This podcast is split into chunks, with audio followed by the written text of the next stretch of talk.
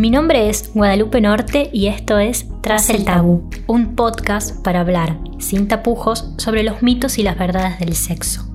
En el episodio de hoy vamos a hablar sobre la pilila, el cipote, el pene o cualquier sinónimo que le quieran poner al órgano sexual masculino. Estás escuchando La Gaceta Podcast. Pero antes de seguir, quiero contarles que este podcast está auspiciado por el sex shop Amsterdam Love Store.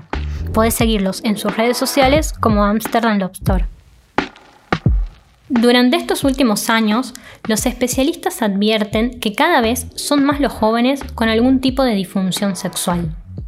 Las estadísticas no mienten y se complementan con un aumento en el consumo de fármacos, métodos o remedios milagrosos para mejorar las erecciones. Para esclarecer esta cuestión tenemos hoy al médico urólogo Luis García. Luis, bienvenido. ¿Qué tal Guadalupe? Buen día, un gusto. A ver, vamos por partes. En lo referente al dormitorio, las previas, after y ese paquete completo de lo sexual, ¿cuáles crees que son los problemas más frecuentes que aparecen en los hombres? ¿Cuáles son las causas de, por ejemplo, la eyaculación precoz y la disfunción eréctil? El primer concepto por ahí interesante para discutirnos eh, y pensar es pensar si hay un tiempo que sea el correcto o hay un tiempo normal para eyacular. Eso es una pregunta que eh, por ahí nos hacemos todos y se hicieron muchos científicos a lo largo de la historia, incluso tratando de delimitar cuál es el tiempo óptimo o real para lograr una eyaculación. Y, y eso ha llevado a una discusión por ahí cultural, psicológica, sociológica, eh, porque eh, hay un dato interesante que es que para muchas culturas eh, no existe un tiempo eyaculatorio. Ese es un concepto muy occidental. Por ahí uno va a algunas tribus en África o en el Amazonas, en donde las personas simplemente tienen relaciones sexuales y no hablan de que existe un tiempo eyaculatorio, o sea, de que eh, es un, dato y un concepto que me parece interesante. Eh, lo otro que mm, por ahí está bueno a la hora de definir esto es de que existe un cierto grupo de varones, eh, eso está demostrado en varios estudios científicos, que este, eyaculan, por ejemplo, muy rápido. Estamos hablando de antes de penetrar o en los segundos siguientes a lograr una penetración y que no tienen autopercibida una eyaculación precoz y que además sus parejas no perciben ningún tipo de molestia. Entonces, eh, eh, y también existen algunos varones que tardan, por ejemplo, en eyacular 30 minutos, 40 minutos, y de que ellos, eh, no ellos perciben de que eyaculan rápido.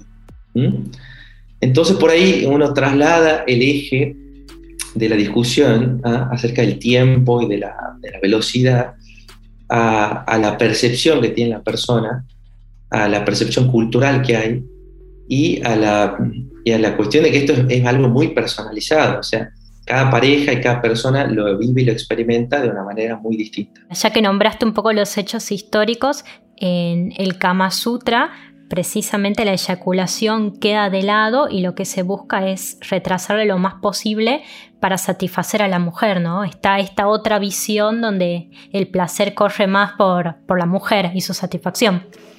Eh, bueno, eh, a ver, las personas que uno recibe en el consultorio que consulta por problemas eyaculatorios están excesivamente preocupados por esto, están excesivamente preocupados de que el tiempo que ellos están demorando en eyacular les, provoque una falta de orgasmo a su pareja. Incluso eh, muchas veces eh, la mujer está conforme con esto, o sea, está conforme con el tiempo eyaculatorio, pero el varón ya tiene una obsesión con el tiempo, una obsesión con la performance sexual, y bueno, ella, no vamos a otro tema. Pero vamos a una cuestión de definición ya un poquito más científica, esto obviamente es muy, muy discutible, nosotros definimos una eyaculación precoz primaria, según el manual de las disfunciones sexuales, como a una persona que eyacula en menos de un minuto, eh, se llama tiempo de latencia intravaginal, o sea, el tiempo en, el que el pene está dentro de la vagina eh, esta definición está solamente eh, delimitada a personas con pene que tienen relaciones eh, sexo insertivo con personas con vagina y además esto le genera, este tiempo le genera un malestar psicológico, un malestar con su pareja y un malestar social. Bien,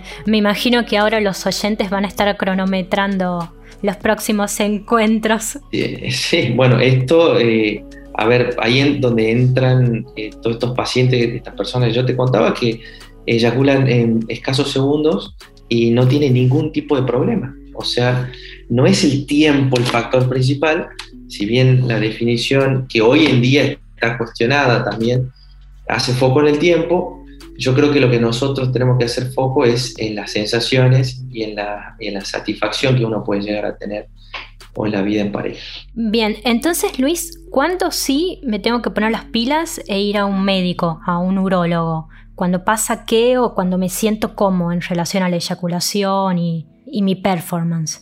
Eh, mira, yo creo de que si el tiempo eyaculatorio genera un problema central en tu pareja y hace de que no estés satisfecho con tu vida sexual, eh, tenés que hacer una consulta y esa consulta puede estar orientado a un especialista, un terapeuta sexual, que son psicólogos habitualmente, o a un urólogo. Más orientado a un urólogo cuando es un problema que tuviste toda la vida.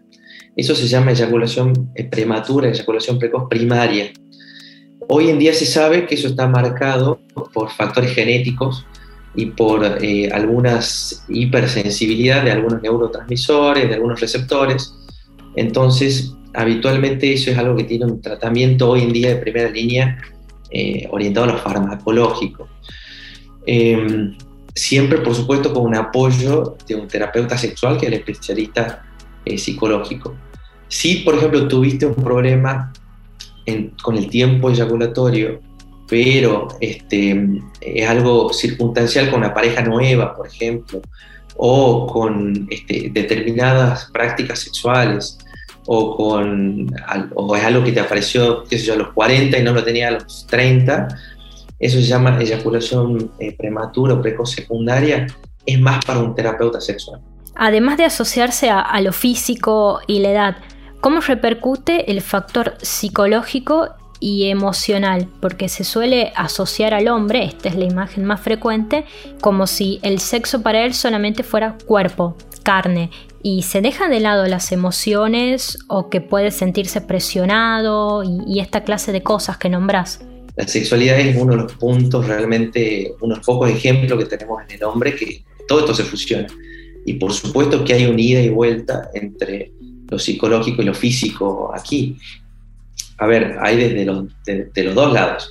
Vos tenés eh, las personas que tienen un problema muy orgánico, muy fisiológico, por ejemplo, una disfunción eréctil es un problema para, tener una buena erección, que está marcada por su diabetes, por ejemplo, o por un problema en una arteria que le lleva la sangre a su pene, y eso secundariamente le produce un problema psicológico. ¿ah? Y por otro lado tenemos, eh, que se dan más en pacientes jóvenes, que tienen un pene que funciona perfectamente bien desde sus arterias, sus venas, sus nervios, pero tienen tanta ansiedad de anticipación, ansiedad por la performance sexual, que terminan teniendo una disfunción eréctil puramente y netamente de origen psicológico. Así que así es, la cabeza puede estar afectada eh, eh, primariamente o secundariamente.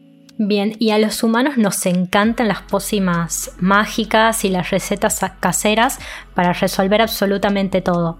Y acá es cuando aparecen, por ejemplo, eh, los suplementos dietarios o en los sex shops algunas píldoras que dicen que te genera un mayor vigor. Seguro que alguna vez vimos eh, estas cajitas con nombres chinos que dicen que potencian este, las relaciones sexuales y demás. ¿Qué pasa con esto? ¿Funciona? ¿No funciona? ¿Y qué es lo que hay detrás de esa pastillita? Este, bueno, la verdad que es un tema muy interesante.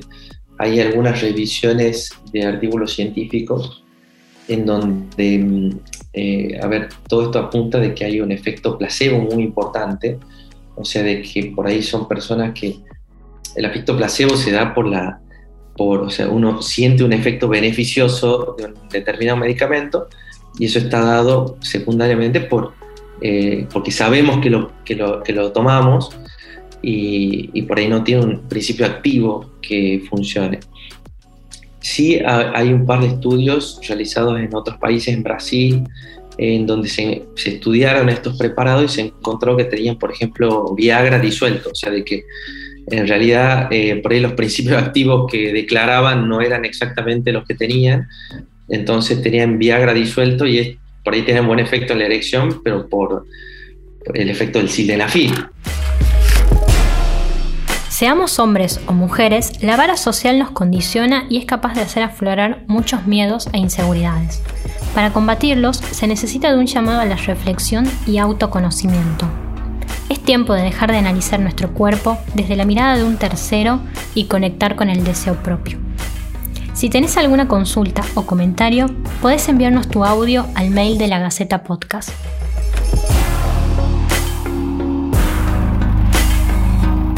Esto fue La Gaceta Podcast.